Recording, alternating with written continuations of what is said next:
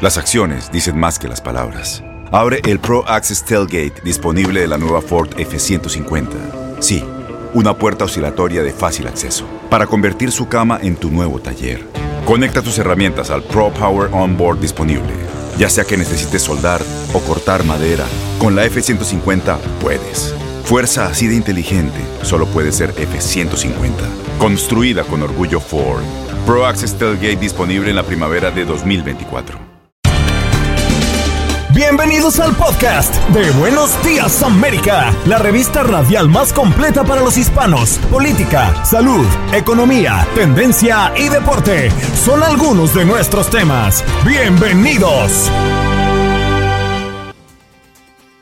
Hoy en Buenos Días América conversamos con Janet Rodríguez, corresponsal de Univisión en la Casa Blanca a propósito de las reacciones del presidente Biden tras la muerte de varios militares estadounidenses en Afganistán. Rafael Zampayo, veterano de guerra con experiencia en Afganistán, al menos dos explosiones cerca del aeropuerto de Kabul en medio de un enorme esfuerzo de evacuación de Afganistán. Danilo Barco, mejor conocido como el doctor sin estrés, ¿cómo podemos hacer para que nuestros hijos puedan digerir mejor las malas noticias del COVID-19? Tus mañanas están llenas de energía de la mano de Andreina Gandica y Juan Carlos Aguiar. Aquí, en Buenos Días América, hacemos un recorrido por esos temas que son importantes para ti. Noticias, inmigración, salud, el acontecer diario, las tendencias y por supuesto los deportes. Buenos días América, este programa es tuyo.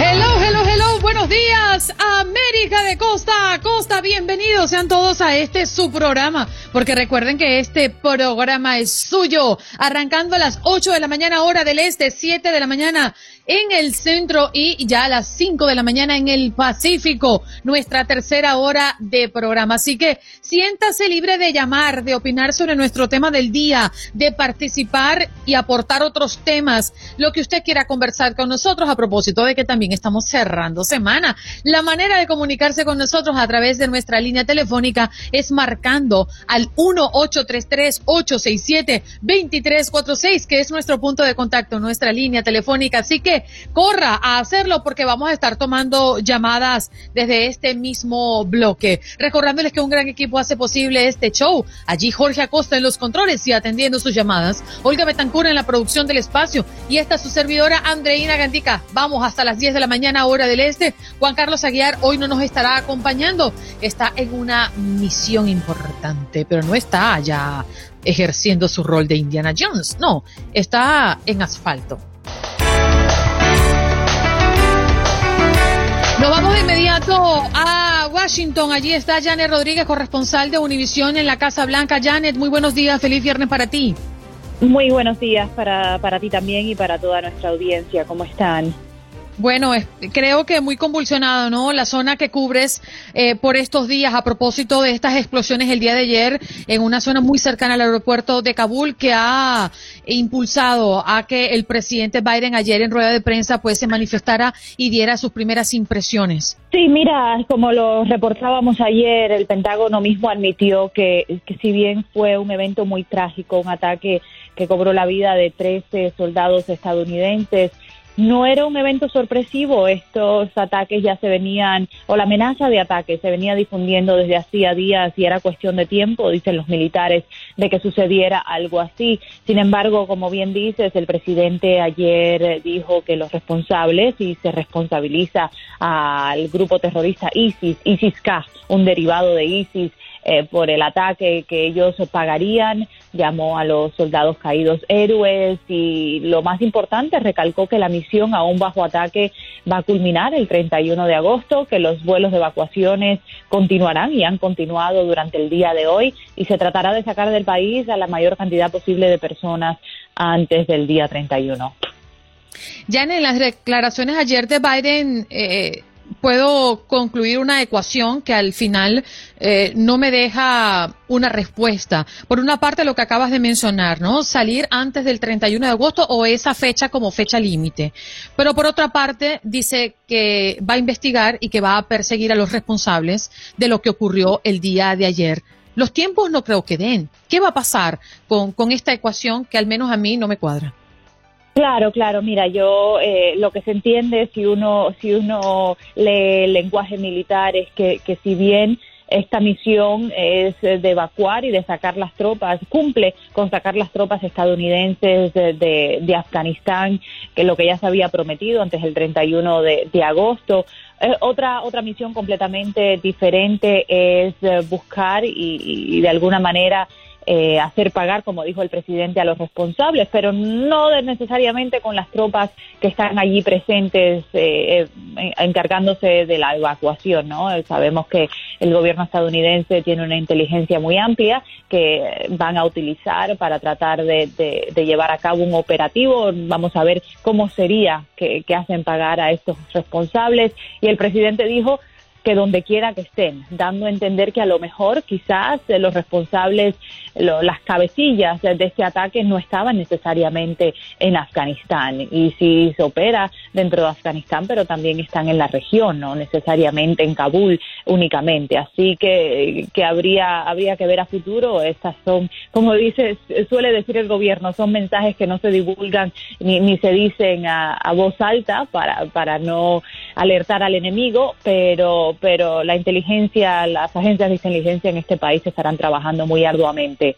para, para llevar a cabo un operativo, me imagino yo, que, haga responsable a estas personas del ataque eh, cometido ayer. Janet, em, considerando el lenguaje corporal o, o esa ese mensaje entre líneas que uno como periodista siempre busca, ¿no? Cuando hay una declaración como esta en un momento tan delicado. Recuerdo las palabras del presidente Biden a propósito del inicio de esta última retirada de las tropas de Estados Unidos en Afganistán, diciendo que él tenía muy claro cuáles eran las consecuencias y que aún así era el momento de salir, ¿no? Ahora, eh, las declaraciones de ayer, ¿tú las notaste con algún sentido eh, de, arrepentimiento o lo viste muy frontal y decidido como ha sido en las últimas semanas? Sí, yo creo que sí, muy frontal y decidido. Al final, las últimas palabras que, que él dijo en las declaraciones de ayer fueron, era hora de terminar esta guerra de 20 años. Ya era el momento, independientemente de lo que fuera a pasar, era el momento. Y así se retiró ayer de la conferencia de prensa. Mira, él lo había dicho una y otra vez que, que, esta, que este operativo eh, era muy peligroso, que, se, que, que la pérdida de vidas eh, era no inminente, pero, pero podría ser posible. Eh, sus, eh, sus asesores militares más cercanos ya le habían y habían dicho al pueblo estadounidense que la posibilidad de un ataque como este era inminente, lo sabían, pero sigue siendo la peor pesadilla de este gobierno porque, en fin y al cabo, murieron eh, 13 soldados estadounidenses y esa sigue siendo una pesadilla para cualquier gobierno afrontar una pérdida como esta, la más grande de soldados estadounidenses en años. Así que eh, no, no deja de ser un problema político y, también de logística, ¿no? Porque ahora cómo sigues el operativo durante los próximos cuatro días y proteges a tus tropas de la mejor manera posible. Eh, así que tiene un reto muy grande por delante el presidente y, por supuesto, como te puedes imaginar, aquí las críticas de, de republicanos y también de muchos demócratas están lloviendo de todas partes. Sí, y de hecho la Casa Blanca el día de ayer le dio respuesta, ¿no? A los republicanos que pedían la renuncia del presidente. Sí, sí, sí, por supuesto. Mira, la Casa Blanca sigue firme de que se tenía que hacer, se, está haciendo lo que se tenía que hacer, de que fue el presidente Trump en que, el que impulsó todo esto, como hablábamos la semana pasada, ¿no? De que al final fue ese presidente republicano el que negoció, se sentó a la mesa con los talibanes para poner una fecha, eh, un día, una hora para la retirada de las tropas y que el presidente Biden solamente está ejecutando lo que su, su, um, el presidente anterior le había dejado que, no le culpen a él por lo que ya se había puesto en marcha. Así que, pero, pero nada, la, la crítica seguirá y estas muertes, por supuesto, pues le echan más leña al fuego de lo que ya eran críticas muy sonadas sobre esta retirada de tropas. Sí, y definitivamente como tú lo mencionas, Janet, quedan cuatro días contando a partir del día de hoy, que por cierto ya anunciaron que se reanudó la actividad de evacuación de las personas que eh, tenían previsto sacar de Afganistán. Continúa el operativo, muy a pesar de que al inicio se vio un poco trastocado, difícil, complicado esta operación, pero que eh, al pasar los días ya veíamos eh, con buena cara lo que estaba pasando, ¿no? La cantidad de personas saliendo gracias al operativo que está implementando Estados Unidos allí en el aeropuerto de Kabul. Sí, todo se estaba agilizando. El día que más sacaron, que fue el día antes del ataque, y lograron sacar eh, más de 20.000 personas durante un periodo de 24 horas.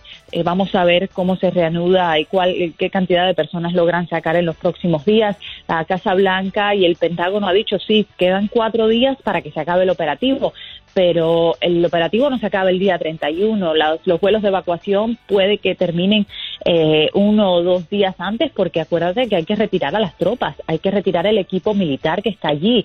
Eh, no solamente son las personas que necesitan ser evacuadas, pero las propias tropas tienen que ser, retirarse eh, de sí mismos, ellos mismos, de una manera segura. Y, y para el 31 todo eso tiene que haber sucedido. Mm. Y por otra parte, la vicepresidenta Kamala Harris, por aquellos lados. Eh, sí, ya, bueno, ya hoy regresó, ya está, ya está de vuelta en Estados Unidos, eh, pero sí estaba en, en, Asia, un viaje que también se vio un poco troncado no solo por este ataque terrorista, sino por otras, otros imprevistos que tuvieron durante el viaje, unos diplomáticos que estaban en Vietnam antes de la llegada de la vicepresidenta, tuvieron estos, lo que se dice el síndrome de La Habana, estos trastornos mentales que todavía no se sabe por qué, por qué se sufren y que están bajo investigación. Y, la, la, visita de la vicepresidenta se vio atrasada unas horas para no ponerla en peligro, pero ya, ya está de vuelta y bueno, se tendrá que, que unir a, a esta respuesta pública ahora sobre la situación en Kabul. Bien, Janet, muchísimas gracias por, por compartir esta mañana con nosotros. Un abrazo al pequeño. Muchas gracias, igual a ustedes. Bien, Janet Rodríguez desde Washington, nuestra corresponsal en la Casa Blanca, pues hablando de todo lo que ha surgido a propósito, las reacciones eh, tras estas explosiones cerca del aeropuerto de Kabul. En Buenos Días América. Buenos Días América. Tu opinión importa. Nuestras redes sociales. Facebook. Buenos Días AM. Tu opinión importa. Instagram. Buenos Días América AM. Buenos Días América AM. Tu opinión importa.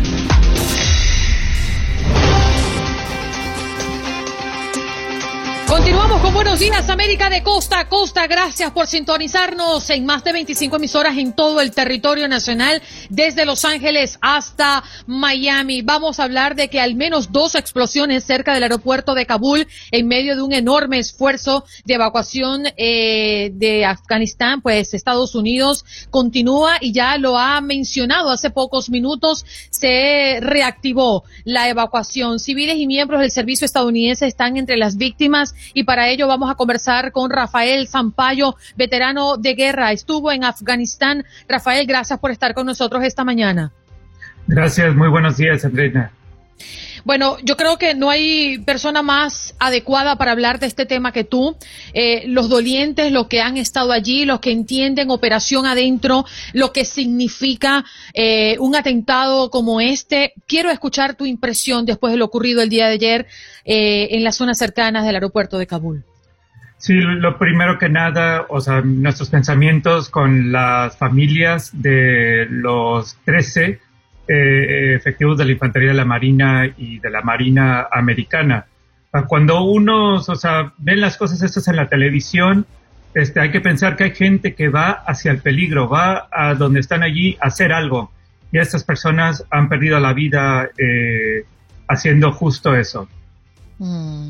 Ayer el presidente Biden dijo que iban a insistir, iban a buscar los culpables, que definitivamente no iban a cesar en hacerle pagar a las personas que hicieron esta eh, cosa terrible, ¿no? Que vivimos el día de ayer. Pero hay una ecuación ¿Qué no me cuadra, Rafael? Yo quisiera que tú me dieras tu impresión. Por una parte, el presidente Biden dice que sí, definitivamente el 31 de agosto es la fecha límite para salir todos de allá.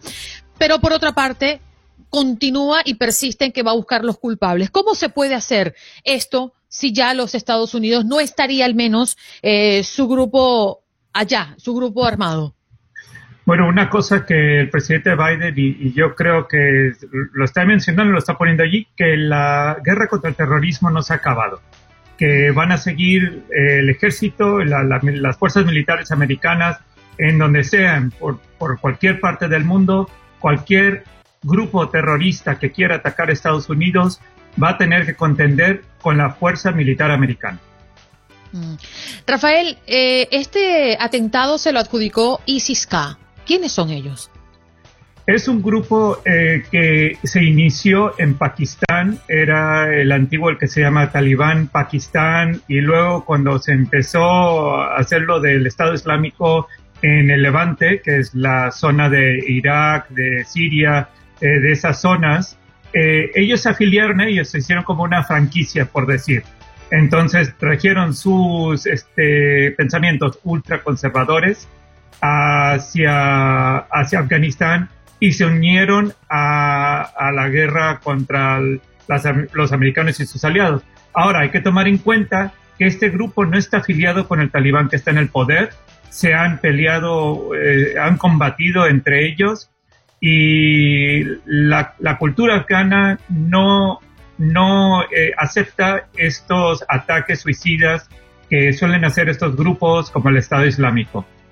Importantísimo ese tema que tocas porque uno lo primero que piensa es ahora ¿qué estará haciendo los Estados Unidos después del 31 de agosto? ¿Se, ¿Se, tendrá que aliar a los talibanes para ir en contra de ISIS? ¿Tú ves eso como una probabilidad? Eso depende del talibán. ¿Cómo cambien? O sea, si, si cumplen con lo que han dicho, que van a respetar los derechos humanos, que no van a tomar venganza, que van a respetar los derechos de las de, las mujeres en su país y de todos los ciudadanos.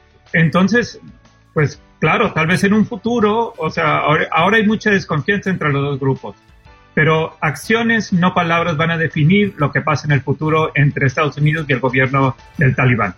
Y esto deja en evidencia no sé si llamarlo el poco control, pero lo cierto es que los talibanes están a cargo del aeropuerto. Los talibanes están a cargo de lo que pueda estar ocurriendo alrededor del aeropuerto y contribuir a que esa evacuación se esté llevando a cabo como debe ser.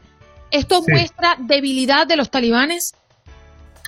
No, en realidad, disculpa, eh, eh, este, en realidad enseña la honra, o sea, que ellos están este, siguiendo el acuerdo que hicieron con Estados Unidos. No, yo digo el ataque que ocurrió el día de ayer. Ah, eso, este, pues bueno, ahí se echaron una cosa que, hay que pensar también, que, que, los talibanes están hechos por varios grupos que les apoyan. Eh, ellos van a tener que demostrar que pueden controlar a todos los grupos, que pueden ellos este, en realidad hacer este, la seguridad, mantener a sus ciudadanos a cargo y eh, este, seguros y que no entren esos ataques, estos grupos extremistas a su gobierno y maten más de sus ciudadanos.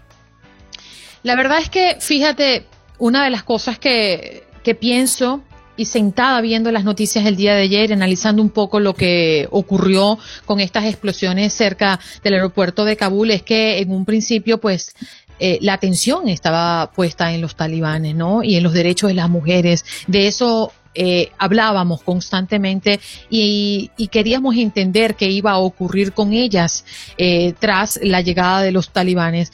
Pero la dinámica del mundo cambió el día de ayer.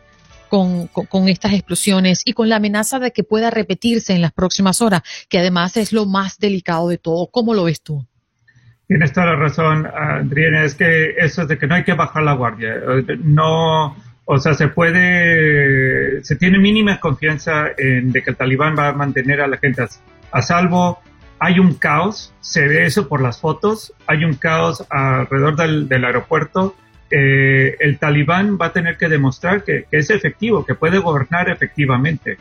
Eh, y esto es algo que hasta ahora no han, no han demostrado. Y eso se, se, se, demostró ayer que no pararon un, un ataque terrorista a su propia gente. Más afganos murieron, o sea, murieron 13 americanos, pero murieron yo creo que ya están las cifras como en 60 afganos.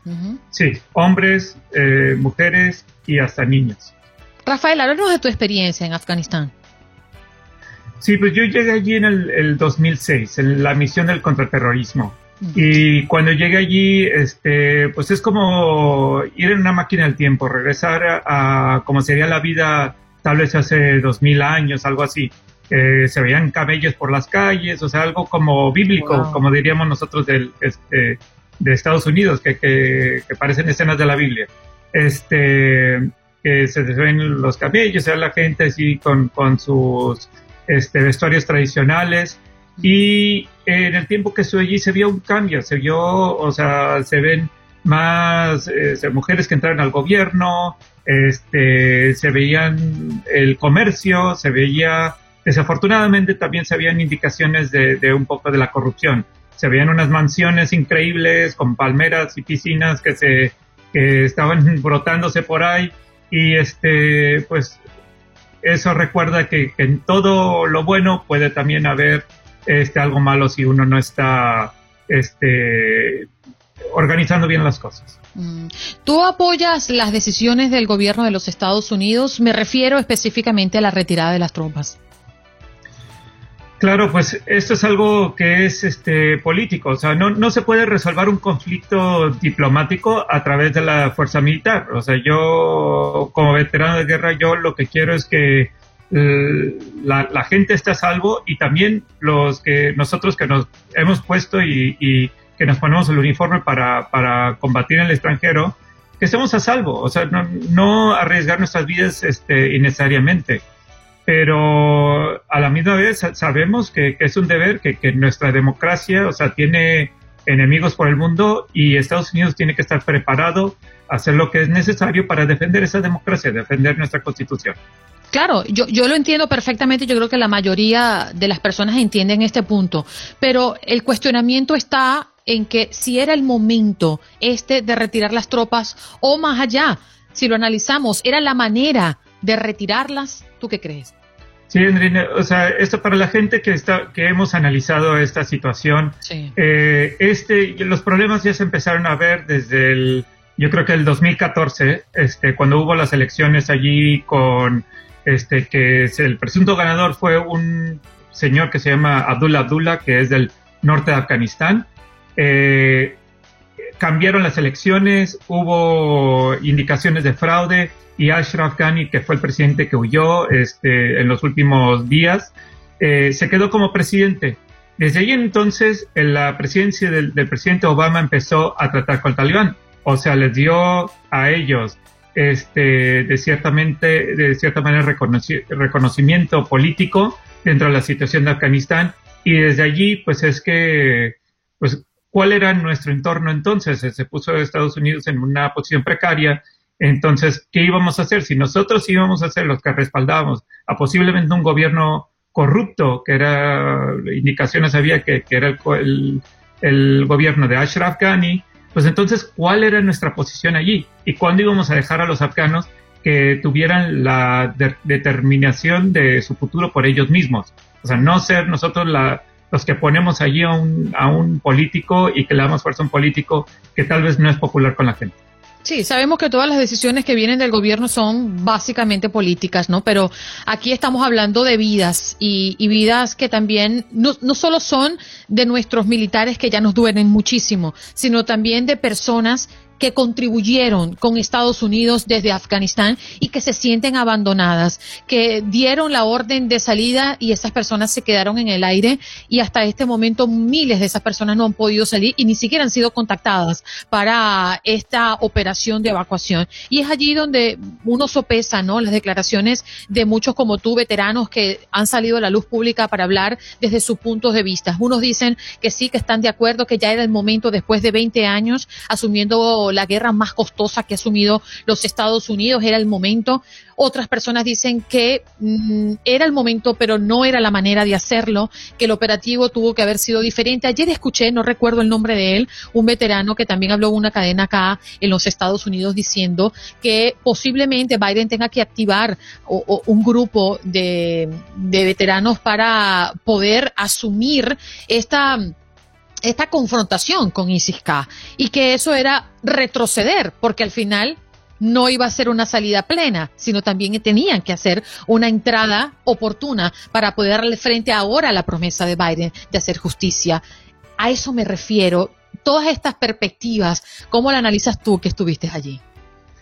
Sí, sí, pues eh, sí, es, algo muy complicado, desde luego. Eh, mira, eh, yo creo que sí hubo la falta de atención en mi opinión, a, cómo se manejó, o sea, la multitud de personas, como que, este, parece que las fuerzas militares y los políticos este, americanos estuvieron desprevenidos, que fue demasiado rápido, como en 11 días el talibán asumió el poder y luego más de 100 mil personas que se presentaron al aeropuerto que querían huir. Eh, eso es algo que, pues bueno, pusieron manos a la obra y lo empezaron a hacer. Como, la militar americana es capaz de hacer, han hecho en realidad demasiado, mucho, pero claro, no, no han podido ayudar a toda esa gente, se ve ese sufrimiento, o sea, yo empatizo con, con la gente, ahí se ve, ahí se ve que, que, madres que, que, dan así bebés este, por las vallas y este, sí, sí, es, es una tristeza. Eh, que en realidad nosotros pues tenemos que poner el ejemplo en cómo se trata, cómo abrimos nuestras, nuestras almas y corazones este, y, y, nuestro país a la gente que sufre. Rafael, muchas gracias por darnos estos minutos, por darnos tu punto de vista y la manera como una persona como tú, con experiencia en Afganistán, ve lo que está pasando hoy en día. Un abrazo y que tengas bonito día. Las acciones dicen más que las palabras. Abre el Pro Access Tailgate disponible de la nueva Ford F-150. Sí, una puerta oscilatoria de fácil acceso para convertir su cama en tu nuevo taller. Conecta tus herramientas al Pro Power Onboard disponible. Ya sea que necesites soldar o cortar madera, con la F-150 puedes. Fuerza así de inteligente solo puede ser F-150. Construida con orgullo Ford. Pro Access Tailgate disponible en la primavera de 2024.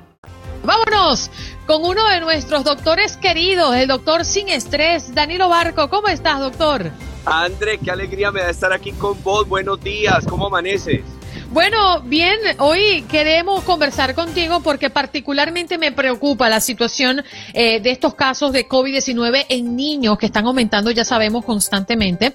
Y pues los medios documentan, los medios informan y por todas partes los amigos, los familiares hablan, niños hospitalizados, que murió fulano de tal, bueno, en fin, esto lo recogen nuestros niños. Imagino que hay un efecto de ansiedad, un efecto psicológico, ¿cómo debemos nosotros los padres manejar esta situación? André, mira, yo creo que tenemos que ser conscientes los papás de algo. Número uno, eh, a ver, el COVID-19, la pandemia como tal, tiene una altísima relación con, con el sistema inmunológico del ser humano. Desde el cerebro, acordate que yo como médico me he dedicado a, investigar las respuestas neurocerebrales y neuroadaptativas. Desde el cerebro hay una conexión exquisita con la fabricación de tus anticuerpos, linfocitos B, linfocitos TCD4, CD8, células natural killer, macrófagos, cuando vos te estresás, cuando vos te azarás, cuando vos perdés la calma, se te bajan las defensas. Ejemplo sencillo, la boquerita que sale al lado de la comisura labial. Para los que nos están viendo en nuestros canales, aquí al lado del labiecito va saliendo una cosita. Entonces, cuando yo como adulto me dejo estresar, me pasa eso. ¿Qué pasa con los niños? Pues que nosotros somos el primer telenoticiero para nuestros hijos. Y si la información de parte nuestra sale mal hacia ellos o sale cargada de algo emocionalmente tóxico, pues eso es lo que van a recibir los niños. Entonces, lo primero, papás y mamás, papitos, mamitas, tíos, cuidadores, abuelos, etcétera, pónganle cuidado a cómo están filtrando su sistema emocional frente al COVID-19. En estos días me llamaba un amigo, un, un próspero eh, empresario de la ciudad de Miami, cubano él, y me hablaba desde el hospital y me decía, doctor, no, no puedo absorber lo que, lo, lo que no tiene precio, el aire, no lo puedo comprar. Me hizo llorar. O sea, sí hay carga emocional, Andrea. Pero antes de relacionarnos con los bebés, con los niños, con los adolescentes, revisate vos tu carga emocional, qué les estás transmitiendo a ellos. Y para eso yo tengo algunos, algunos consejitos. ¿Te parece, Andrea? Me encanta, me encantan esos consejos que son como tips, esos que nos quedan clavaditos en la memoria. Así es, así es, así es. Mira, lo primero es aprender a escucharlos. ¿Te acordás cuando vos peleas con tu pareja? Entonces tu pareja está por ahí como callada, callado. Entonces como que vos le querés decir, eh, ¿qué es lo que le pasa? incentivar el diálogo. O sea, averíguale qué te han dicho en la escuela, qué piensas tú, eh, como que déjalo hablar, ¿ok? Es lo primerito que le va a pasar. Lo segundo es que ponle ejemplos sencillos. Por ejemplo, mira, si yo me lavo la cara, mira cómo me veo de hermosa o de hermoso. Así mismo pasa cuando me lavo las manos, porque hay unas cositas que se van de las manos. O sea, volvete profesora o profesor de tu niño. Y para eso hay que ser muy pedagógico y sobre todo siempre meterles a la cabeza. Mira, Andrea, pasa algo con nosotros los latinos, los inmigrantes. Cuando uno llega aquí, a uno le meten un terror con los policías, que si de pronto unas luces azules y rojas se prenden y uno se asusta. Pues bueno, si yo no ando haciendo nada malo, si ando con mis documentos al día, no tengo por qué asustarme, ¿ok? Entonces lo primero es decirle a los niños, si tú te, si tú te comes bien tus alimentos, si tú estás lavándote bien las manitos, si utilizas el tapabocas porque en la escuela lo exigen, pues papito, mamita, no te va a pasar nada, ¿ok? Mm, otra recomendación, Andrea, ¿vos alguna vez has inventado canciones con niños? Me encantan. Desde pequeño siempre le cantaba, desde que estaba chiquitico. Y todavía lo hago, pero ya va a cumplir siete años y me dice, ay mamá, no me cantes así. O sea, quiere que, le cante reggaetón, será, no sé. Pero sí, yo le, yo le decía, cuando chiquito le, hacía canciones como, ¿quién es el más precioso de mamá. Entonces yo le hacía con la manito chiquito, yo. Entonces, sí, siempre me ha, me ha encantado cantarles desde pequeño yo no sé si, me, hace dar risa porque es que los papás, por ejemplo, yo, yo, yo canto bien, pero se me oye mal. Ajá. canta para ver, canta para ver. No, no, yo le canto a mis hijos una que eh, no es cantadita. Eh, eh, yo tengo una hormiguita que me hace cosquillitas en mi barriguita y cambio barriguita por axila, por cuello, por cabeza, por rodillas. Bueno, y esa es una canción que la mayoría de los papás conocemos pero yo le he ido adaptando y le he ido remasterizando Doctor Sin Estrés Mix. Chu, chu, chu, Entonces, yo, por ejemplo, ahorita le canto, yo tengo una hormiguita que no le da gripita y no le entra la pandemiecita. Entonces mi hija, ay papi, eso, mi hija ya tiene nueve. ah, no, eso pero no Dios. Sale. Eso no sale, esas bobadas, papi. No, mi amor, entonces como que irse les metiendo por esos laditos, porque cuando uno hace el ridículo, ellos se quedan acordando del mensaje que uno les mandó. ¿Ok? Claro, pero tú tienes ahora que cambiar el ritmo, hacerle un reggaetón. ¿Cómo sería? ¿Cómo sería? Sería algo así como... Ya tú sabes. Dame más mascarilla. ¿Dónde está tu mascarilla? Eh, Dame más mascarilla. y me lavo las manos. Ya tú sabes. Ya tú sabes. que venga un reggaetonero y yo no sepa. no, no, no, más, estoy quieto. Mira, eh, Andrea, otro temita. No evite las preguntas que usted no sabe. A mí desde la escuela de medicina me enseñaron, doctor, cuando usted no sepa, dígale con franqueza al paciente, mire, no sé, pero voy a averiguar. Claro. Porque a veces los papás queremos ser los superhéroes, entonces responderle todas las preguntas a la princesa o al príncipe. Error. De vez en cuando usted dígale, mamita, mm, la verdad no sé. Eh, en estos días mi hijo me, preguntó, papi, ¿quién hizo a Dios? Entonces, pues yo no me podía darme las de teólogo ahí. El papito, pues la verdad vamos a averiguar hoy por la tarde. O sea, no, no le, no le, no le, no le, no le des no creas que él es bobito o corto de mente. Ellos son más avispados que uno. Mm. Y por último, sí, por último, no, no, por último y luego te, te, hago mi inquietud. Ok, ok, ok.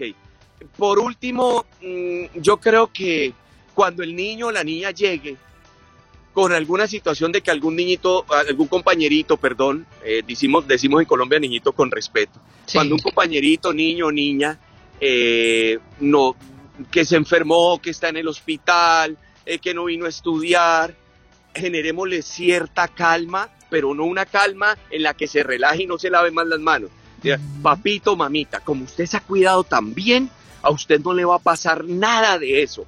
Aquí estoy yo. Uy, André, esa frase aquí estoy yo dispara el sistema inmunológico de los niños porque cuando yo me siento confiado, cuando yo me siento respaldado, mira que los estudios muestran que a los niños que no se les da amor y respaldo, deprimen su sistema inmune, las defensas se le bajan y tienen peor calidad de vida. Y aprovechemos este tiempito para que consuman piña, mandarina, brócoli, espinacas, esos alimentos y siempre utilicemos el COVID. Mira, si tú te comes esto, nada más no nos va a entrar. Pero usted tiene que empezar a comerse el brócoli usted. Pregunta a papá y mamá que nos ve, ¿usted come brócoli? Ah. ¿Usted come piña que tiene enzimas proteolíticas para deshacer las, eh, los alimentos tan gruesos que usted se come. Hay que predicar con el ejemplo, sí, y estoy totalmente de acuerdo contigo. Fíjate eh, que preguntas puntuales y quizás no es que no, uno no las conoce en su respuesta, sino que uno no sabe cómo manejarla. En estos días estoy buscando a Jorge Andrés al colegio y le digo, hijo, mira lo que te regalaron, eran, eran unas, unas tiritas para ponérselas en el, en la mascarilla, para cuando tú te la quitas te la dejas guindada y no se te caiga, pues. Entonces le digo, bueno, hijo, eso lo, lo, lo, usarás cuando salgamos, cuando salgas con papá y mamá, porque en el colegio acuérdate que no te puedes quitar la mascarilla. me dice, mamá, o sea, ¿tú qué quieres? ¿Que yo coma con la mascarilla? O sea, fíjate el análisis rápido que hizo y, uno dice, bueno, claro, en el colegio come, ¿no? Entonces él tiene que quitarse la mascarilla. Entonces le dije, ay, gordo, ¿verdad? A mí se me había olvidado, qué inteligente eres y qué otro momento te quitas la mascarilla. No, no, no, mamá, solo para comer, porque ni modo que coma por los oídos. Claro, ¿no? Porque además te da la respuesta muy, muy certera. Pero sí hay cosas que, como tú dices, hay que frentear, ¿no? Las preguntas, no lanzársela al papá o al tío para que se la respondan. Así es, así es. Y algo fundamental, eh, la escala de Francis es una escala que mide los niveles de fe del ser humano. Ojo, acudo a la fe, a la espiritualidad, no a la, no a la religiosidad. Tenga usted la, la tendencia eh, creyente que usted, crea en lo que usted crea, lleve a sus hijos a creer. Eh, asista a la iglesia que usted asista o a la denominación que usted, métale a sus hijos a la cabeza, mira el Dios de la vida o en lo que tú creas nos va a guardar, nos va a cuidar, aquí está con nosotros. Es importante que el ser humano tenga un referente como un creador o algo parecido, porque cuando lo hay, se genera una esperanza dentro de mi cerebro y la esperanza que se está generando dentro de mi cerebro, ¿sabes qué me, me ayuda a, liberar intracerebralmente? Dopamina y oxitocina. La oxitocina fue la hormona que tú liberaste cuando pariste a tu bebé y te sentiste tranquila porque ese dolor en condiciones normales sin oxitocina no lo hubiera aguantado nadie, André. Imagínate. Definitivamente. Y por último, me gustaría cerrar, doctor, eh, con este mensaje a los padres, ¿no? Muchos eh, no apuestan a las mascarillas y hay una controversia muy grande de costa a costa. Eh, por otra parte, los maestros que no están cómodos con la obligación de tener que aplicarse esa vacuna, al menos en Nueva York está ocurriendo. Y pues eh, vivimos en un mundo tan diverso, no todos podemos pensar igual, pero apostar a la tolerancia. Hemos visto hasta en las puertas de las escuelas padres agarrándose a golpes porque piensan diferente. Me gustaría cerrar con ese mensaje. El, otro día alguien llegó a una tumba y dejó unas flores. Y volteó a mirar a su lado y había una persona de origen asiático, de aspecto asiático, que estaba dejando arroz y unas pepas de café. El que estaba dejando flores le dijo, vea, ¿y usted por qué deja ese arroz ahí? ¿Usted cree que su muerto se va a levantar a comerse ese arroz? Y el asiático le respondió, señor, y usted cree que el suyo se va a levantar a oler las flores. Tenemos que aprender a vivir en medio de la tolerancia, del respeto, eh, del aceptar las opiniones diversas. Y en este país sí que nos toca hacerlo, y tú lo sabes, André. Eh, tenemos que aprender a, respetar sobre todo ese viejo principio que, que mis derechos comienzan donde terminan los tuyos, porque por intolerancia pasó en esta semana, yo creo que viste la noticia de Miami, lastimosa, triste, eh, por intolerancia pasó lo que tú estás mencionando de los papás, yo creo que la, tolerancia se empieza a enseñar desde casa, en la cual yo, listo, si a mí no me gusta el las bananas, si a mí no me gusta la naranja, no puedo burlarme ni criticar a Andrea que sí le gustan las bananas y las naranjas. Pero déjame, yo me como las mías tranquila y no te critico ni me burlo de vos. Yo creo que eso se empieza a enseñar desde la casa con pequeños gestos. Definitivo. Doctor, ¿cómo lo encontramos en las redes sociales? André, ya me tengo que ir. No, yo estaba mañana aquí. bueno, pero quédate entonces en el corte, quédate en el corte conmigo. Pero ¿cómo te consigo en las redes? Arroba DR sin estrés. Estrés con S al principio y con doble S al final. Un abrazo grande, mi André hermosa. Cuídate, doctor sin estrés con nosotros. Gracias por acompañarnos en nuestro podcast. Buenos días América. Y recuerda que también puedes seguirnos en nuestras redes sociales. Buenos días AM en Facebook y en Instagram. Arroba Buenos días América. AM. Nos escuchamos en la próxima.